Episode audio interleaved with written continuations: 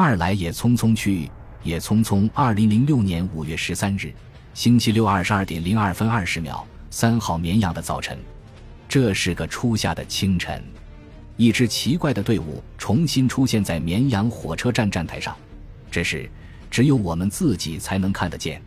出了检票口，一眼看见站外右侧等候的张班长一行，然后是正前方，意外之意外的看见了萍姐，我惊叫着冲上去。大家拥抱成了一团。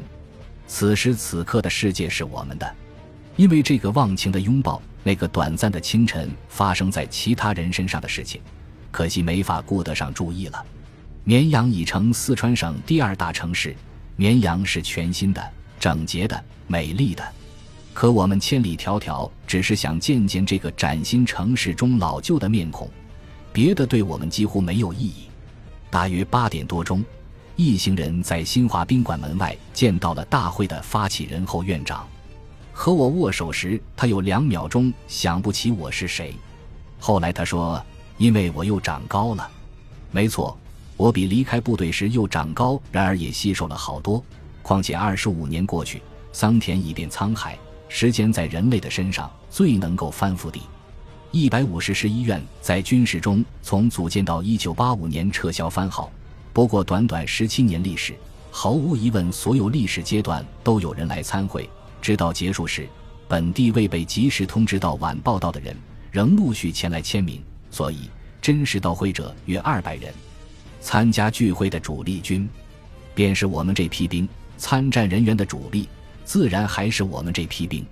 所以，对所有参加聚会者，那些天留下来的记忆，自然就是相见、惊叫、拥抱、留影。彻夜不眠的谈话，而对于我们这一批兵来说，话题总是少不了你上前线了没有？当时你在哪个所？你在哪个小组？在越南又如何如何？诸如此类，这样的谈话在到达的当天，我们几乎谈了一个晚上。其中，刘英对我提出强烈抗议：“我和你一个组，为什么没有写到我？”他当即出示几张放大的合影。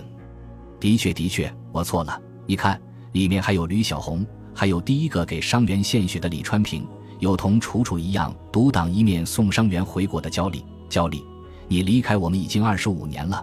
那年你十九岁，现在我把你写进来，你仍然和我们在一起。你在那边还好吧？这是你姐姐特意嘱咐我做的，也以此告慰你的父母。因为时间的短促，因为那时心理上毫无防备，因为那时的无比震惊。因为我的眼睛突然被血沾染，因为我的心灵被死去的人、被伤员、被炮火、被时时刻刻可能到来的死亡所冲塞，再无法顾及更多，所以，原谅我无力把所有人都写进来。四号上午十点钟，隆重的大会开始了。可惜的是，被激动的人们弄得几乎开不下去。尽管几位主持人甚至老院长也走下来维持秩序，可还是不行。那种热烈和那种失控，完全超出大家预料之外。而在老医院的合影，虽然站了那么久，那么累人，大家却是既合作又统一。是的，是的，因为时间到了下午，上午才到的人总算回过神来，平静下来。又因为那个瞬间要定格，定格就是某种永恒。对于永恒的相信和崇拜，使得没人不想成永恒中的一份子。没人不想那一份子尽量完美，那种完美甚至还在于合影终于结束，大家乘的车刚刚回到宾馆，倾盆大雨浇了下来，火爆的情绪也才得以慢慢平息。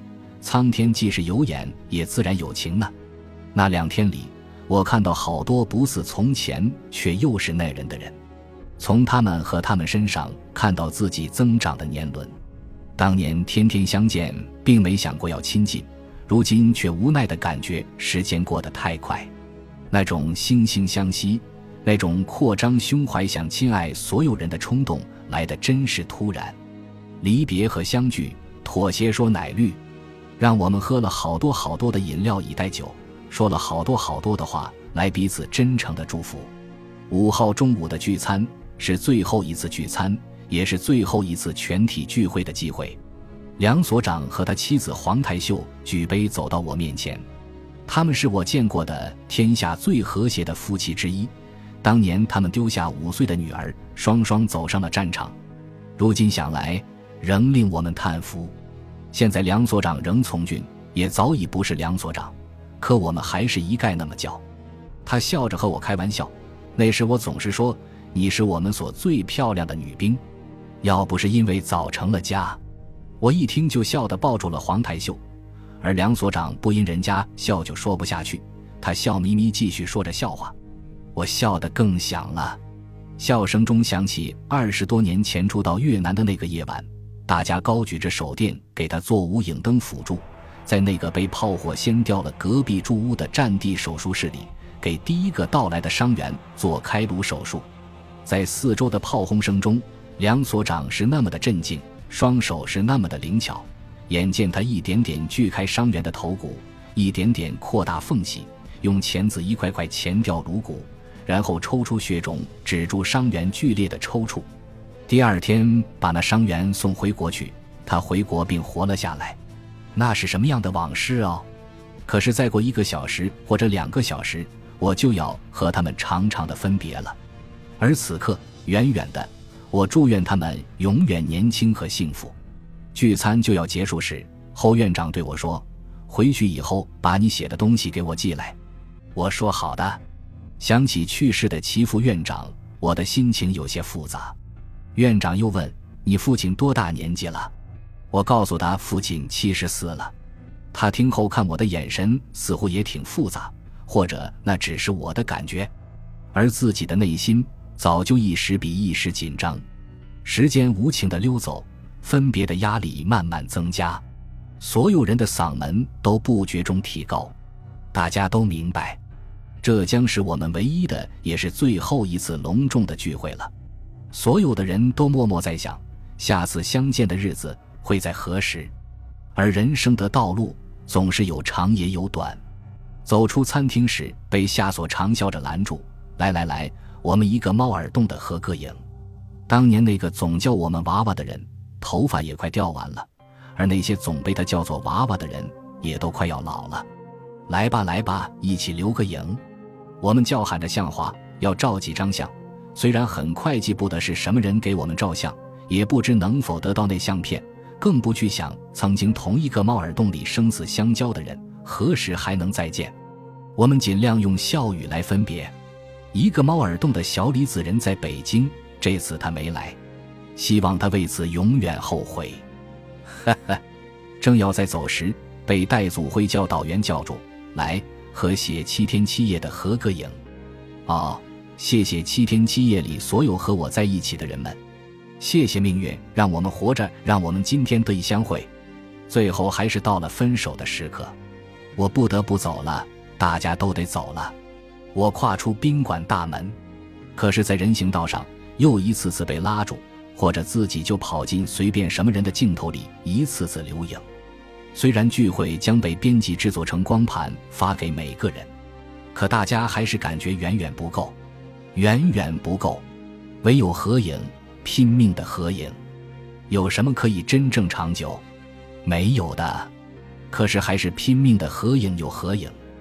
人生如果没有过这样的激情，没有过这样的真诚相依。没有过这样的纯真，这样的珍惜，还叫真正的人生吗？可是我得走了，为了无法接受的离开，我要去德阳待两天。两天后，也许我能从容一些离开这里，真正接受这次分别了。就在我转身时，忽听有个声音提到苏豪杰，我停了下来，时间瞬间拉回二十多年以前。那个撤退时在人流中挎着冲锋枪向车上张望的高个子战士，他现在什么样子？于是我高声问道：“谁是苏豪杰？”那人转过身来看见了我，我是苏豪杰，我便无语。他肯定没认出我来，而我也终于找不到当年的苏豪杰。面前这个陌生的人，他是谁？然后就是他热心地跑进大厅找纸，给我写下了电话，而我。则什么也没给，笑着接过他的纸片，道了谢，转身离去。人生也只能如此，也总是如此。感谢人生给我们编辑的悲喜剧，感谢人生的相聚和分离，感谢相见却不相识。而那边站着我的萍姐。汽车也正在开出来，像两天前火车站相见那样，我结束性的抱住了她。我把头深深埋在他肩上，软弱的说：“我不想走。”萍姐不久也会登上北上的列车返回西安，而好多好多的人将相继北上和南下，像聚拢时一样，从这一个点重新分散到百里千里之外的四面八方、天涯和海角，不知此生是否还得相见。这是个揪心的时刻。萍姐用不忍的语气哄着我：“那你就别走嘛。”我的泪突然流下来，转身上车，什么也不看，埋头擦泪。直到车开得看不见身后的战友，看不见身后的绵羊。是的，那一刻我真不想走，不想离开二十五年前留下我悲喜青春的地方，而从此可能再也不会回来。来也匆匆，去也匆匆，注定是天下所有短暂聚会真实而且遗憾的写照。谢玉平用心开着车，我看看身边坐着的春花、户小荣、刘英、楚楚，还好还好。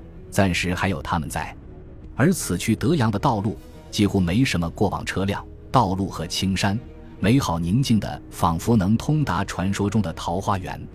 我因此慢慢平静了自己。人生况且有个尽头，相聚又怎么可能没有相离？尽管这么安慰自己，还是心下自伤感。此也似去时雪满天山路，山回路转不见君。雪上空留马行处。绵羊，绵羊，别了。本集播放完毕，感谢您的收听，喜欢请订阅加关注，主页有更多精彩内容。